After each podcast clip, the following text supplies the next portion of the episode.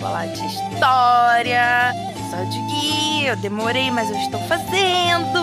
Um episódio muito querido por mim, um episódio que eu vou gostar muito de fazer, que eu adoraria fazer, que agora eu tô fazendo.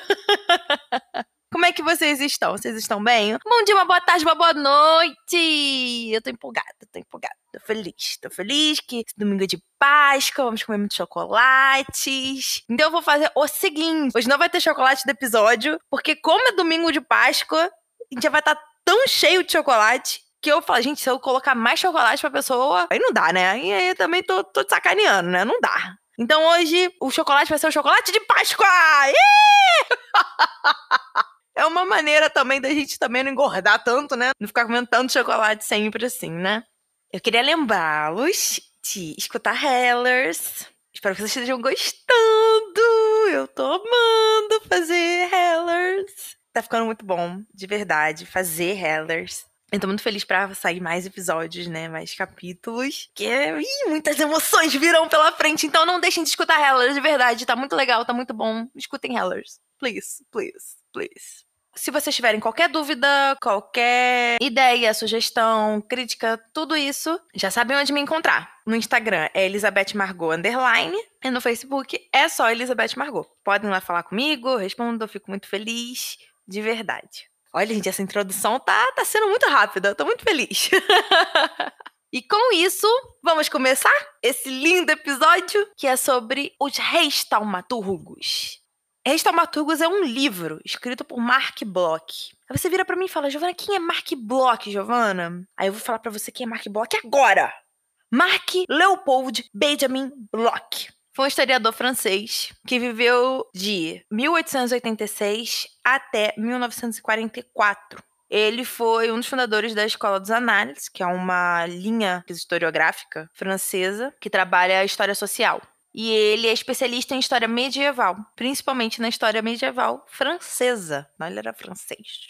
Ele trabalhou na Universidade de Estrasburgo, de 1920 a 1936, na Universidade de Paris, de 1936 a 1939, na Universidade de Montpellier, de 1941 a 1944, ano da morte dele.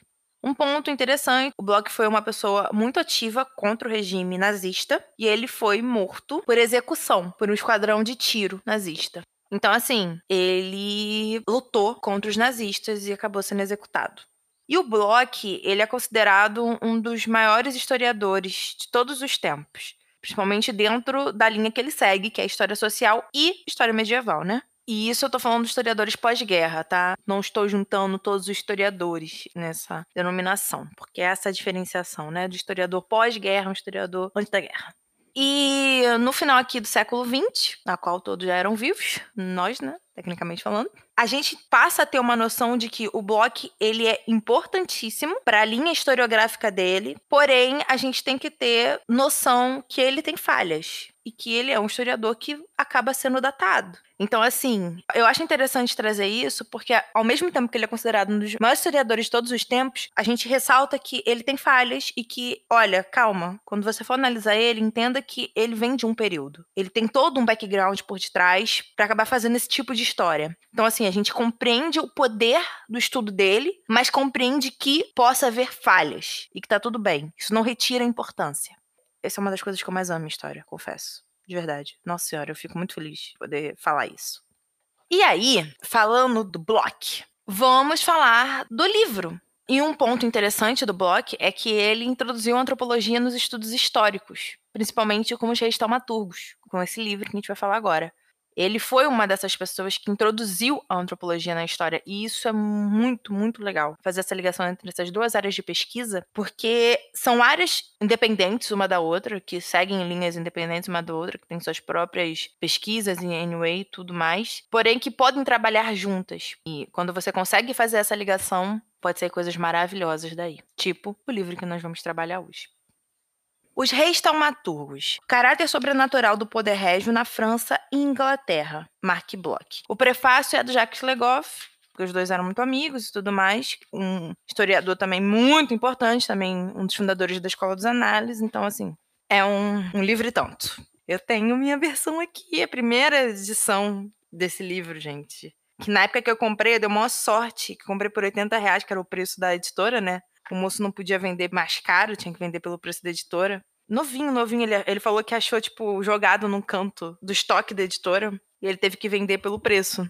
Mas na época era 200 reais no mínimo para comprar um livro desse, que não era mais produzido. Eu já tenho a segunda edição, tá acho que 60, 70 reais, 80. Por aí, que é um preço de livro de história mesmo, né, historiográfico. Para quem se interessa, é um livro um pouquinho mais complicado. Como eu digo, um pouquinho mais complicado, um pouquinho mais historiográfico demais. Então tem que ter uma, um pouquinho de base para entender algumas coisas. Mas nada impossível, de verdade.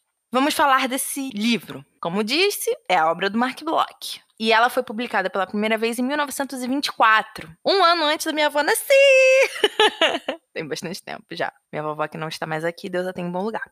E o que acontece? Ela vai trabalhar os poderes milagrosos dos reis da França e da Inglaterra. E quando eu digo poderes milagrosos, não são poderes milagrosos dos próprios reis, são poderes milagrosos emprestados. E o mais famoso dele é o toque das escrófulas. E ele vai ser pioneiro em muitas questões historiográficas, de análise historiográfica, porque ele vai englobar antropologia histórica, história das mentalidades, história comparada, e trazendo a revolução historiográfica da Escola dos Análises.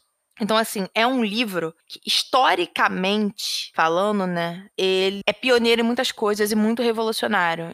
Então, muitas coisas que o blog pode trazer aqui com relação a fatos, ah, pode estar ultrapassado isso, a gente já pode ter visto que não é dessa forma, mas o estudo que ele faz, historiográfico disso, é revolucionário e ninguém fez antes dele. Então, assim, ele traz esse pioneirismo, ele entra com isso e abre portas para outras pessoas fazerem o que ele fez. Então, esse livro, um dos pesos dele é isso: é mostrar justamente esse pioneirismo historiográfico para permitir que outros historiadores conseguissem fazer esse tipo de trabalho. E hoje nós temos o que temos aí de historiografia voltada para esse tipo de linha.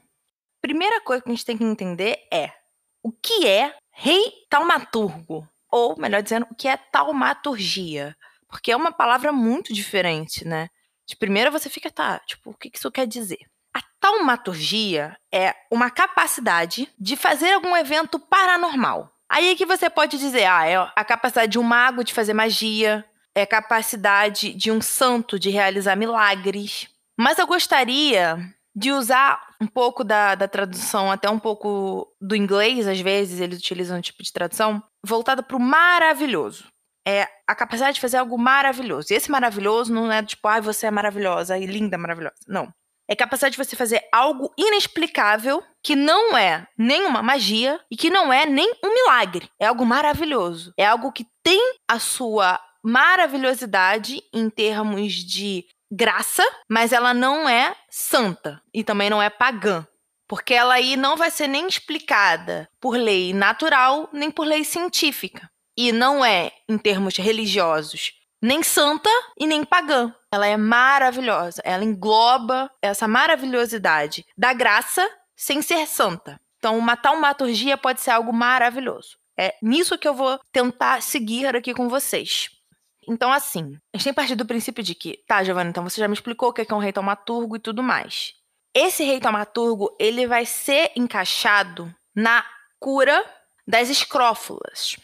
Escrófula é um tipo de tuberculose, não necessariamente contagiosa, aparece muito em pessoas que têm uma deficiência imune, e ela fica na área do pescoço. São tipo grandes bolas assim de irritação, sabe? Não é uma doença fatal, se não cuidar, ela vai irritar, ela vai ficar bem grande, assim, bem vermelha e tal, vai ficar bem ruim. Mas ela não é algo grave. Mas naquela época, quando você não cuida, óbvio, né? Naquela época, o que, que eles vão cuidar? Como que eles vão cuidar daquilo? Eles mal cuidavam da própria comida, mal lavavam a mão. Quando a doença ficava toda empolada, tudo vermelho, meu Deus, era um alarme absurdo. Ainda mais aqui no pescoço, né? Uma área bem perto do rosto, e isso assusta mais as pessoas. E aí as pessoas elas não sabiam o que fazer e elas recorriam ao que elas podiam, ao que elas tinham como saída, que nesse caso era o milagre régio. O milagre régio, ele vai entrar nessa ideia do maravilhoso. Vai ser um rei que vai colocar a mão nessa doença, ou seja, no pescoço da pessoa, vai proferir alguma palavra, alguma reza, ou colocar água benta, enfim. Não vou trabalhar o rito aqui, acho que não, não entra no caso. São várias formas de rito diferentes. para curar essa pessoa. Giovana, essa pessoa saía curada? Muitas vezes sim. Giovana, é a pessoa que não saía curada? O que acontecia? Ela voltava para ser curada de novo pelo rei até sair curada. É tipo isso. Então, as escrófulas, elas passaram a ser uma doença ligada a esse milagre do rei, a essa maravilha que o rei fazia, que era, entre aspas, um milagre, não sendo milagre porque ele não é santo, mas que era algo maravilhoso. Então, por exemplo, na França, vai ser chamada de Mal le Roi, né? O mal do rei. E na Inglaterra, The King's Evil, porque era o mal do rei. E aí, Giovana, por que, que Inglaterra e França? Porque são nessas duas monarquias que esses reis vão curar os doentes com essa doença em comum. Então, tanto na França quanto na Inglaterra, era uma doença em comum. O rei da França e o rei da Inglaterra curavam as escrófulas. Isso chama a atenção do Bloch em N questões do porquê que, em reinos diferentes, ainda mais divididos por um canal, nós vamos conseguir ver um ritual. O rito não era igual, o rito não era parecido, vai se desenvolver de formas diferentes, mas o cerne da questão, que era a doença, que era o toque e a cura, era igual. E isso chama a atenção do Bloch. E, além disso tudo, o povo em si reconhecia esse poder afirmava esse poder ao rei, acreditava esse poder ao rei. Então, eles eram reis que tocavam, que curavam e que o povo dava suporte a isso, tanto na Inglaterra quanto na França. E é isso que vai chamar a atenção do Bloch para fazer todo o estudo dele. Partindo desse princípio, o Bloch vai fazer a análise dele comparativa, né? Ele vai se questionar e vai fazer o estudo dele comparativo entre a monarquia francesa e a monarquia inglesa. Aí eu vou abrir um parênteses aqui. Eu tô fazendo esse episódio baseado no meu artigo, porque eu li, fichei, enfim, fiz isso em 2016. Eu critico muito essa questão da análise comparativa do Bloch entre a Inglaterra e a França, muito porque ele é saudosista à França e é muito ruim com a Inglaterra com relação ao desenvolvimento do toque, né, do milagre régio. Aqui eu não vou falar sobre isso sobre essa minha crítica. Por quê? Porque são muitas coisas. Então, assim, eu preferi explicar a questão comparativa, a questão de como se desenvolve milagre, para depois, tudo correr bem, a gente faz um novo episódio falando só dessa minha crítica ao blog. Porque foi como eu falei lá no início do episódio, ele é um dos maiores historiadores que nós já tivemos, porém, ele tem suas limitações e ele tem falhas. E aí eu estava abordando as falhas dele no meu artigo, mas eu acho que no episódio hoje não caberia fazer isso. Que primeiro vocês precisam conhecer o livro para depois, de fato, eu sair metendo malho no bloco. Mas eu gosto muito do bloco. E aí, por fim, vamos lá. A comparação do bloco. Ele vai explicar todo esse rito, toda essa caminhada da taumaturgia inglesa e francesa de forma comparativa. E como que ele começa fazendo isso? Como que você compara algo? Para você comparar algo, você tem que definir aspectos fundamentais para a sua comparação. O primeiro, para o Bloch, era a similaridade dos fatos. E o segundo era a diferença nos ambientes que as similaridades ocorreram. Então, para o Bloch, para ele começar a fazer uma análise comparativa, ele deveria ter esses dois aspectos. Falando de outra forma, eu poderia dizer o seguinte: que ele faria uma análise em sociedades que eram constantemente influenciadas uma pelas outras, apesar de serem diferentes, mas que detinham uma origem em comum. Então pensa, a Inglaterra e a França eram constantemente influenciadas uma pela outra, porque elas viviam ali separadas do canal da Mancha. E mais do que isso, se você já escutou vários episódios aqui do podcast, né, do Chocolate História, você já viu que hum, a relação é muito íntima entre essas duas monarquias. Íntima tanto de épocas boas como de épocas de guerra. Mas só que são monarquias completamente diferentes, são sociedades muito diferentes. Porém, dentro delas tinha um aspecto muito incomum que era o toque das escrófulas. Milagre régio com as escrófulas. Então, ele viu essa situação, ele viu essa conexão entre essas duas sociedades que tinham o toque das escrófulas, né? A origem comum, eram diferentes, mas que conversavam entre si e falou: "Hum, dá para eu fazer uma análise comparativa aqui". Foi isso que ele fez, basicamente. Porém, o Bloch ele generaliza demais. O que, que ele vai fazer? Ele vai fazer uma análise comparativa universal da questão, ao invés de focar em um ponto. Por exemplo, ao invés de ele focar só no ponto das escrófulas, ele vai pegar as escrófulas, vai fazer o seguinte: ah, As escrófulas est estão ligadas a milagres em tribos na América, ao sétimo filho, a ritos pagãos na Inglaterra, e a lendas pagãs que estão na França. Ou seja, ele vai pegar várias origens diferentes do mundo para trabalhar uma única questão, que é o milagre régio nas escrófulas. Isso é fazer uma análise comparativa universal, tentando afunilar para o singular. Eu não concordo com isso. Para mim, o cara que faz o milagre na tribo da América não tem nada a ver com o cara que faz o milagre régio na França e na Inglaterra.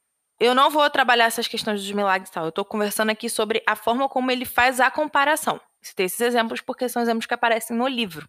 Então, ele vai buscar sempre englobar história de grandes períodos em uma ação isolada. Então, novamente, ele vai pegar a Tribulada América, lendas pagãs, sétimo filho, papapá, papapá, para chegar até as escrófulas e explicar as escrófulas, que é uma ação isolada essa ação isolada ela não vai depender de grandes explicações nem de grandes comparações com outras sociedades e tudo mais para se ter um sentido e para ser explicada. Mas ele acha que sim. Então ele vai fazer dessa forma. Isso traz uma grande possibilidade de erro, porque traz o simples fato de admitir que o objeto de estudo e os objetos comparados são iguais e que essas similaridades são o peso principal para se fazer esse estudo comparativo e tudo mais. Porém, quando ele faz isso, ele exclui particularidades do caso que seriam talvez cruciais para se entender o próprio caso. Eu não estou ignorando o fato de houver similaridades entre tais e tais coisas. Só que generalizá-las e trabalhar como se essas similaridades fossem o peso principal para explicar um fato, um fato isolado, é querer abraçar o mundo com as mãos. É a mesma coisa eu querer vir explicar para o mundo que o Brasil é dessa forma. Ah, o Brasil é abacaxi. Aí você que tá me chamando fala assim, poxa, mas não é abacaxi. Eu, eu sou mamão e eu moro no Brasil. Eu não me considero abacaxi. Eu te excluí da explicação, porque eu preferi comparar e trazer as similaridades, não as particularidades. Acaba sendo uma questão muito de preferência dentro da historiografia. Porque na historiografia não há muito certo e errado. Há forma de você fazer historiografia. Isso há. Mas assim, a, a historiografia comparada é errada, a, a microhistória é certa. Isso não existe. Então aqui eu estou mostrando um ponto de vista, tanto do bloco quanto meu. E aí você tira suas próprias conclusões. Aí você vira para mim e fala assim: Giovana, você tá falando que a cura das escrófulas, né, o milagre régio, é um fato isolado. Pô, mas, mas ele não durou anos, ele não durou séculos. Ele não foi feito na Inglaterra e na França? Sim, mas isso não significa que ele tem que ser analisado como uma ação universal. Porque a taumaturgia, ela vai passar por diferentes fases, formas, ao longo de todos esses anos que ela vai existir dentro da monarquia. E isso vai ser a chavinha fundamental para falar o seguinte: olha, não dá para comparar. Porque ela vai separar tanto as monarquias que praticam a mesma coisa, quanto principalmente de fatos generalizantes, né? De fatos globalizantes que a gente não pode retirar a individualidade do movimento. Porque, por exemplo, no reinado de tal rei, ela foi dessa forma. No reinado de outro rei, ela vai ser de outra forma. Isso tanto numa mesma dinastia, quanto em dinastias de países diferentes. Então, como é que eu vou usar uma análise comparativa se na própria dinastia eu não consigo compará-la? Se o rito vai mudar na própria dinastia? Eu vou retirar a temporalidade dela. Eu vou retirar a particularidade dela. E aí, tirando a particularidade dela, só sobra o igual. E será que o igual responde perguntas tão cruciais para esse estudo? Essa é uma grande pergunta. e a ideia, com todo esse estudo que o Bloch busca trazer, é mostrar que a monarquia francesa e a monarquia inglesa, com a taumaturgia, vão buscar se legitimar em assuntos religiosos através da conquista do poder miraculoso, para poder assim afirmar o poder monárquico dela. Porque assim, a monarquia, ela, ela tá atrelada toda a vida da Europa Tá, Europa e monarquia juntas. Então aqui a gente não pode negar que a monarquia, ela se desenvolveu politicamente a um ponto que passou a tomar conta do homem em vários pontos da sociedade, da vida em sociedade. E isso inclui também a vida religiosa. Eu falei isso no episódio do Olsen, que não dá para estudar principalmente o medievo sem entender que a igreja faz parte dessa política. E aí, o que eu mostro para vocês é que, da mesma forma que a organização administrativa, judiciária, financeira, política, são três pilares para o desenvolvimento dessa monarquia e dessa Europa, a crença, as fábulas, os ritos, a fé, a religião também são pilares para o desenvolvimento tanto dessa Europa quanto dessa monarquia. São coisas que caminham juntas, que não tem essa separação, que não conseguem simplesmente, ah, vamos nos separar. E quando eu falo isso, eu estou me referindo principalmente ao período medieval. Não estou, por exemplo, falando de monarquias absolutistas.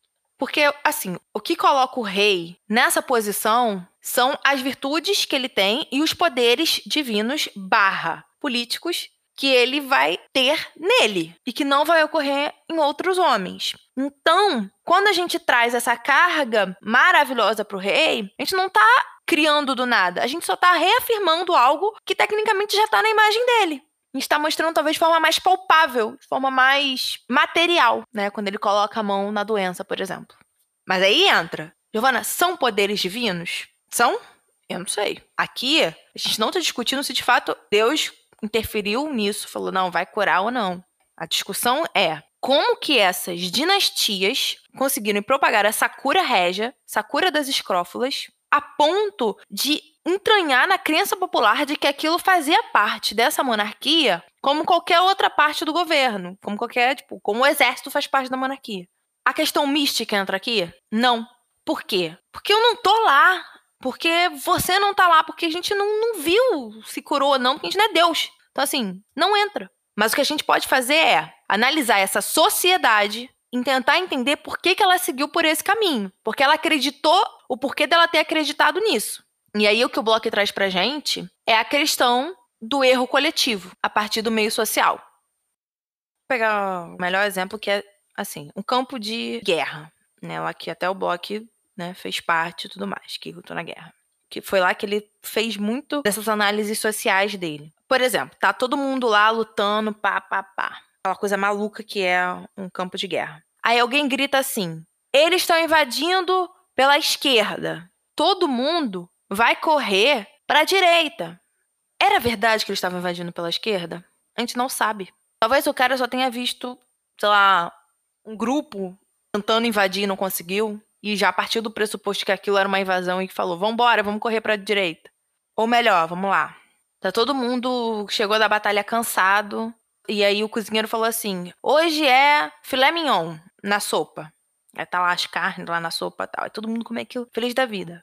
Você vai saber se é verdade ou não? Filé mignon no campo de batalha? Mas eles achavam que era. Então, a ideia do erro coletivo, ela parte daí, de uma reação psicológica a uma informação que foi levada aquelas pessoas em comunidade social. Essas pessoas estavam em questões, em meios sociais de extrema tensão. É quando você imagina uma sociedade medieval, você vê que aquela sociedade, principalmente no meio pobre, é uma sociedade de extrema tensão. Muito porque o outro não sabe se vai comer no próximo dia, não sabe se vai, se vai ter trabalho, trabalhou horas e horas na terra, não toma banho, come muito pouco, passa fome muita doença. Então, assim, quando alguém fala o rei colocou a mão e curou, ele já tem toda aquela significância política e social de ser o rei. Só é atrelado a ele mais um ponto, que é o ponto religioso. Então, é nessa ideia da oralidade, do passei para um, que passou para outro, que passou para outro foi passando, dentro desse meio social, que faz sentido para aquela pessoa, tipo, que ela vai lá e e faz. Aquilo é como um alívio para ele. Quando eu falei do filé do, do cozinheiro, foi para trazer a ideia da sensação de alívio. Às vezes aquilo não é verdade. E no fundo ele sabe que não é verdade. Mas ele está precisando de tanto de um alívio que ele vai trazer aquilo como se fosse verdade. E todos vão fazer isso. Por isso que é um erro coletivo. E aí dava base para o milagre se perpetuar.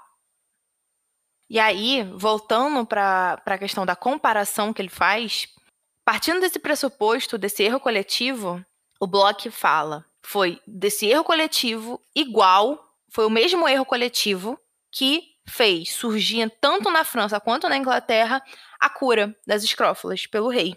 Então ele disse: foi isso aqui, ó, foi o mesmo erro coletivo, o mesmo, sei lá, o mesmo boato que surgiu e que todo mundo saiu correndo e acreditou. Então assim, Não seria mais fácil entender que, ok, é baseado num erro coletivo, a gente compreende isso, a gente concorda com isso, mas que esse erro coletivo, tanto na Inglaterra quanto na França, pode ter surgido de formas diferentes? Pode. Isso ele não faz. Ele partiu do princípio de que era o mesmo erro coletivo e que a partir daí surgiram as duas monarquias tamaturgas. Porque ele fala que a consciência coletiva é a mesma nas duas sociedades. Mas não é. Gente, cada sociedade tem sua forma de representação, mesmo que pareçam iguais. Mas muitas manifestações que parecem iguais têm origens diferentes. E a ideia é entender que, apesar da ligação, apesar da França e Inglaterra se influenciarem muito, de estarem perto uma da outra, elas têm origens diferentes. Elas têm histórias diferentes. Então seria muito prepotente da minha parte dizer que o mesmo erro coletivo que vem de um meio social que é completamente oral, não é escrito, principalmente na época medieval, ser igual nas duas monarquias. Então são separadas por água. Nem, nem ficam do lado do outro de terra.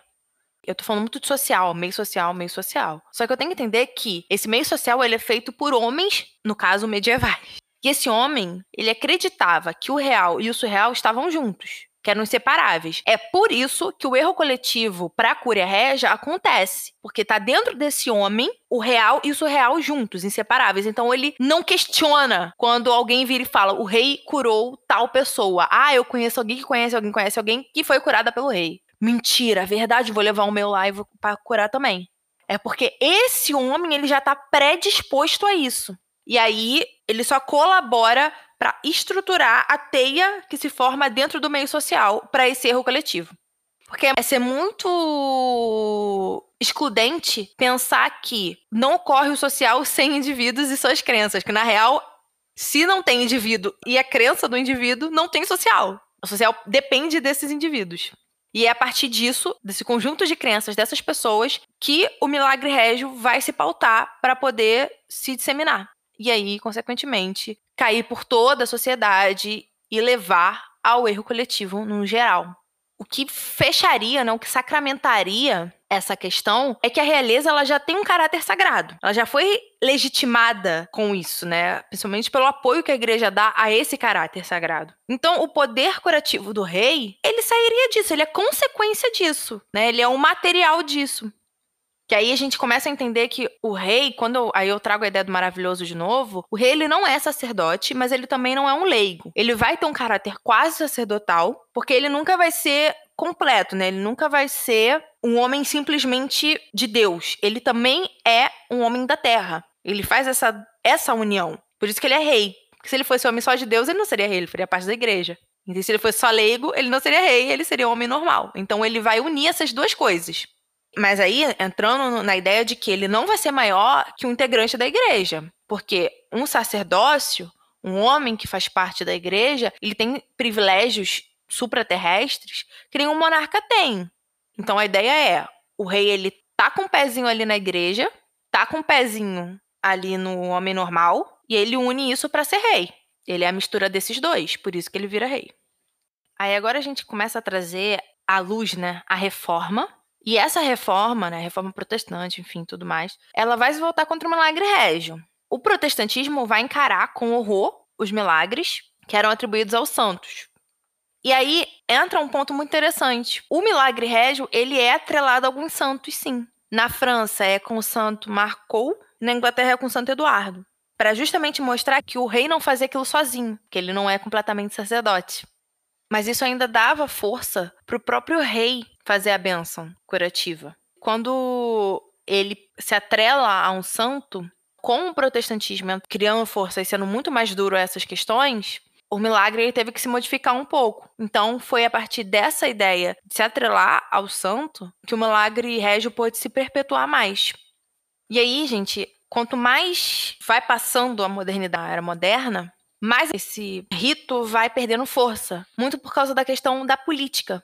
Porque a elite começa a fazer esforços para diminuir essa crença, porque nós começamos a ter a evolução intelectual, onde vamos ter agora filósofos que dão mais caráter estatal e burocrático ao monarca do que sobrenatural. Ou seja, então esse monarca ele vai perder a ideia sobrenatural. Ele vai começar a seguir pelo caráter mais estatal com isso, a massa começa a perder um pouco a crença, começa a não seguir mais, fala, ah, aos pouquinhos vai começando a esquecer E aí o rei, ele vai começar a seguir pela ideia de funcionário público. Isso aí a gente vai trabalhar muito na questão, quando a gente começa a trabalhar na questão do absolutismo mesmo.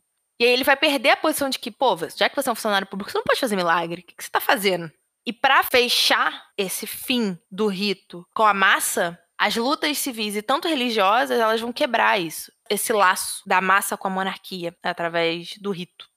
Por exemplo, na Inglaterra, os Stuarts não gostavam de fazer isso, porque eles eram escoceses, enfim, tinham outra criação. Mas até que mantiveram por um tempo.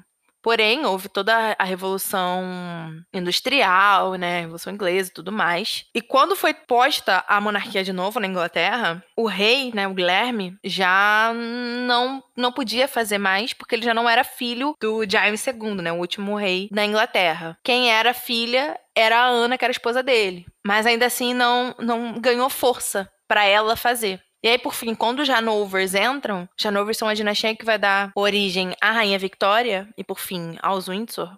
Eles já não seguem muito por essa linha, porque eles já são mais germânicos e tudo mais, e aí eles já esquecem isso. Agora, na França, o rito, apesar de estar perdendo muita força, continua a ser praticado até o Luís XVI, foi o rei da Revolução Francesa, mas no momento ele precisou renunciar a esse dom. A gente não sabe mais ou menos em que período do reinado dele ele precisou fazer isso, mas ele teve que fazer com esse fim, a gente consegue ver que o milagre régio morreu com a fé na monarquia. Ah, Giovana, mas na Inglaterra continuou e tudo mais. Só que na Inglaterra, a gente passa por revoluções, muda as próprias casas monárquicas, e com ela já não, já não se encaixava mais esse rito. Na França, que a gente não vê uma quebra assim tão forte, só vai ver na Revolução Francesa, a gente vê ela decaindo junto com a monarquia. Eu acho que essa frase explica muito bem como esse rito vai, enfim, acabar e do porquê dele ter acabado. Que é justamente isso, né? A fé na monarquia se foi, e com ele, tudo que a legitimava, e o rito a legitimava. E assim, gente, o Bloch, ele vai se esforçar para esclarecer as representações coletivas. Ele vai esquecer as ambições individuais, ele não vai colocá-las em evidência, o que para mim é um erro, porque eu faço parte da microhistória e eu não gosto de história comparada. Para mim isso não serve. Mas eu entendo o que ele quis fazer com isso, entendo que, dentro das fontes que ele tinha, talvez seja a única forma de fazer o estudo que ele fez, sendo comparado. Mas será que ele não fez movimentos comparativos demais? Pode ter sido. E ele, ao longo de todo o livro, vai procurar explicar o milagre na origem e no seu longo sucesso. E apesar de tudo, dele, de todas as críticas e de tudo que a gente lê no livro, talvez na época do Bloch, na época que esse livro foi lançado, a atitude mais intelectual e sensata era aceitar o fato do milagre como provido pela experiência comum, pelo erro social, não pela uma questão mais individual e tudo mais. Os reis taumaturgos foi essencial para a historiografia na época do Bloch, e trouxe novas visões e formas de se posicionar e analisar o objeto de estudo, que no caso aqui são os reis taumaturgos tem falhas e a ideia é não confiar unicamente nas palavras e análises depositadas ali. Surgiu alguma dúvida? Pesquisa, procura, lê. Isso foi publicado em 1924. Isso tem muitos anos. Então, assim, não tem mais coerência partir do princípio de que esse livro é o que fala toda a verdade. Pois não fala. Mas assim, os reis taumaturgos demarcou uma ação e uma análise para uma época de história e de agente que foi revolucionária. E que mesmo de uma forma não tão imparcial assim, a gente precisa entender que a, obra do Bloch, ela vai precisar ser analisada e demarcada principalmente como parte de um momento histórico que ele vivia. A análise dos reis taumaturgos do Bloch vai ser sempre atemporal, mas a escrita com relação a isso tem um período a qual ele viveu. E cabe a gente, como historiadores atuais, fazerem essa separação do que realmente é definido como reis taumaturgos e do que é a interpretação do que o Bloch faz com relação a eles. Gente, e com isso eu termino o episódio de hoje. Eu realmente espero que vocês tenham gostado. Foi muito legal fazer esse episódio. É, esse é um, é um assunto que me inspira muito, que eu gosto muito, que me lembra momentos muito bons da faculdade. E eu espero que vocês tenham gostado. Não esqueçam de escutar Hellers. Qualquer dúvida, vá lá no Instagram Elizabeth Margot Underline. Vai no Facebook Elizabeth Margot. Semana que vem nós voltamos com mais as Tudors, Hellers. E é isso. Um grande beijo. Fiquem com Deus e tchau!